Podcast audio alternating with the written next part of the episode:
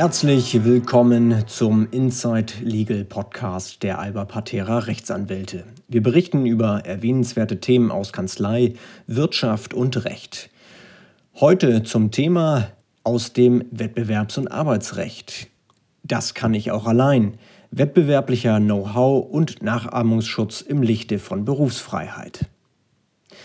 Nicht selten grämt sich ein Unternehmer, wenn sein Zögling sich nach jahrelanger Betriebstreue selbstständig macht. Hatte der Arbeitgeber doch viele Jahre in den Nachwuchs investiert, ihm alles beigebracht, auf Schulung geschickt und in alle Fertigungstechniken sowie Kniffs und Tricks des Betriebes eingeweiht.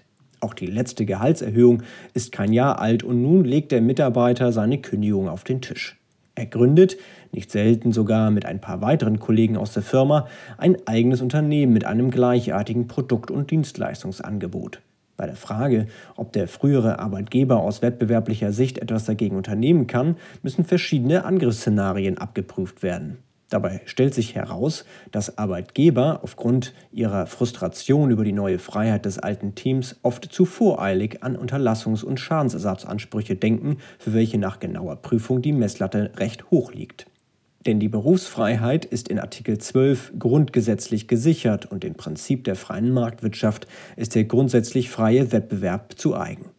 Gehen wir vorliegend einmal davon aus, dass der frühere Mitarbeiter ein etwa gleiches Angebot im Produktions- und Dienstleistungsgewerbe anbietet wie der bisherige Arbeitgeber. Sieht man hier einmal von spezifischen geistigen Eigentumsrechten wie zum Beispiel dem Patent, Geschmacks- und Gebrauchsmuster, Urheber sowie Markenschutz ab, so bleiben im Wesentlichen drei Stationen zu prüfen. Erstens die arbeitsrechtliche Regelung des postvertraglichen Arbeitgeberschutzes, Zweitens das neue Gesetz zum Schutz von Geschäftsgeheimnissen. Drittens sowie der wettbewerbliche Nachatmungsschutz nach 4 Nummer 3 UWG. Auf letzteren legen wir hier einmal den Schwerpunkt. Zunächst ist freilich immer erst die vertragliche Regelung zu beachten. Hier finden sich oft Formulierungen, wonach alle Vorgänge und Tatsachen, die einem Arbeitnehmer aufgrund seiner Stellung im Unternehmen bekannt geworden sind, dem Geheimhaltungsgebot unterliegen. Eine derartige Generalklausel dürfte rechtlich keinen Bestand haben und stößt spätestens postvertraglich auf Grenzen. Da per se nicht alle Vorgänge und Tatsachen innerhalb eines Betriebes unter ein Generalgeheimnis gestellt werden können, scheitert diese Formulierung regelmäßig am Bestimmtheitsgrundsatz des 307 Absatz 1 BGB. Auch eine geltungserhaltende Reduktion ist dann nicht möglich, der Arbeitgeber vielmehr auf gesetzlichen Ergänzungsschutz angewiesen, zum Beispiel nach dem Geschäftsgeheimnisschutzgesetz. Grenzt ein Arbeitsvertrag einen postvertraglichen Vertraulichkeitsschutz hingegen differenziert ab und enthält der Vertrag zudem genaue Definitionen und Einzeltatbestände, so kann die Regelung wirksam sein. Im Falle einer Anspruchsprüfung nach dem Gesetz zum Schutz von Geschäftsgeheimnissen, welches erst seit Ende April 2019 infolge einer verspäteten EU-Richtlinienumsetzung gilt, ist zu beachten, dass Voraussetzung für einen Geheimnisverrat stets ist, dass die Informationen bereits zu Zeiten des Arbeitsverhältnisses im Betrieb einem besonderen und klar erkennbaren Schutz unterlegen haben müssen. Einfach ausgedrückt, hatte der Arbeitgeber nicht ausdrückliche und für jeden erkennbare Maßnahmen getroffen, die Information als geheimhaltungsbedürftig zu markieren, so kann er später nicht redlicherweise behaupten, es habe sich um schützenswerte Information gehandelt. Da viele Arbeitgeber einen derartig präzisen Schutz ihrer Informationen, wie zum Beispiel Fertigungstechniken oder Betriebsanleitungen für interne Arbeitsabläufe nicht vorsehen, stellt sich also noch die Frage eines wettbewerblichen Nachahmungsschutzes. Paragraph 4 Nummer 3 UWG setzt freilich ein Wettbewerbsverhältnis voraus. Der neue Selbstständige muss also in Konkurrenz zu einem bisherigen Arbeitgeber stehen. Erst dann kann es dort zu einer Lauterkeitsprüfung von Nachahmungen kommen, wo ein vertraglich oder gesetzlich geschützter Geheimnisverrat nicht subsumiert werden kann. Beachtlich ist dabei zunächst, dass es zwar eine bunte und fast uferlose Rechtsprechung zum wettbewerblichen Nachahmungsschutz bei der sogenannten Produktpiraterie gibt, der BGH hat hier anhand des Kriteriums der sogenannten wettbewerblichen Eigenart eine einzelfallbezogene Kasuistik entwickelt, die zuweilen an die Grenzen der Nachvollziehbarkeit stößt und aufgrund allgemeiner richterlicher Gerechtigkeitserwägungen zu einem inzwischen sehr weiten Radius des Nachahmungsverbots geführt hat die Fallvariante der Nachahmung von Dienstleistungen war hingegen bisher, soweit ersichtlich, nur einmal Gegenstand höchstrichtlicher Rechtsprechung. Im Urteil gewohnt gute Qualität, vom 15.02.2018 stellte der Bundesgerichtshof zu Recht klar, dass die Messlatte für eine wettbewerbliche Eigenart von Dienstleistungen besonders hoch zu setzen ist.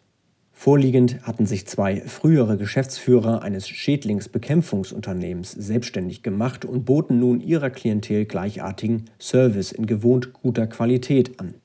Anders als das Berufungsgericht sah der BGH darin kein ausreichendes Abgrenzungsmerkmal für eine wettbewerbliche Eigenart der Dienstleistung. Ebenso sei das Anbieten von Dienstleistungen als gute und professionelle Beratung für sich genommen nicht wettbewerbswidrig, da keine besondere Beschreibung vorliege.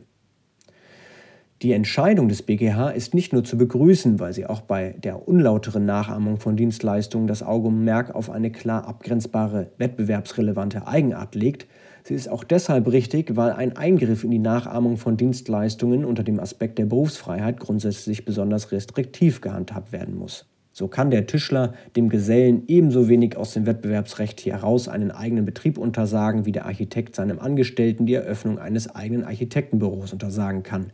Vieles ist schlichtweg berufsgenerisch und auf diesen Gebieten will das UWG den Wettbewerb ja gerade fördern und nicht unterbinden. Auch kann nicht oft genug betont werden, dass Nachahmungen im Wettbewerb nicht per se verboten, sondern grundsätzlich sogar erlaubt sind. Problematisch wird es für den Nachahmenden erst dann, wenn spezifische Unlauterkeitsmerkmale hinzukommen. Diese sind bei regulärer Aufnahme einer gleichen oder gleichartigen Tätigkeit, die sich in einem berufstypisch weiten Radius bewegt, eben nicht gegeben. Junge Unternehmer sollten sich daher nicht einschüchtern lassen, wenn ihre früheren Chefs mit wettbewerblichen Abmahnungen drohen, nur weil ihnen die Selbstständigkeit der ehemaligen nicht passt. Unser Praxistipp prüfen Sie bereits in der Planungsphase Ihrer bevorstehenden Selbstständigkeit etwaige postvertragliche Beschränkungen aus früheren Arbeitsverträgen und deren Wirksamkeit. Lassen Sie sich von Ihrem früheren Arbeitgeber nicht einschüchtern, nur weil Sie in der gleichen Branche als sein neuer Konkurrent aufschlagen. Arbeitgebern raten wir indes zum optimalen Schutz von Betriebsgeheimnissen. Achten Sie auf eine präzise und konkrete Formulierung für postvertragliche Vertraulichkeiten. Erwägen Sie Know-how-Schutz dort, wo spezifische und für Ihr Unternehmen einmalige Leistungen vorliegen. Vielen Dank für Ihre Aufmerksamkeit. Das war's für den Inside Legal Podcast für heute. Besuchen Sie uns doch gerne für weitergehende Informationen auf www.albapatera.com oder folgen Sie uns auf Facebook, Instagram und LinkedIn.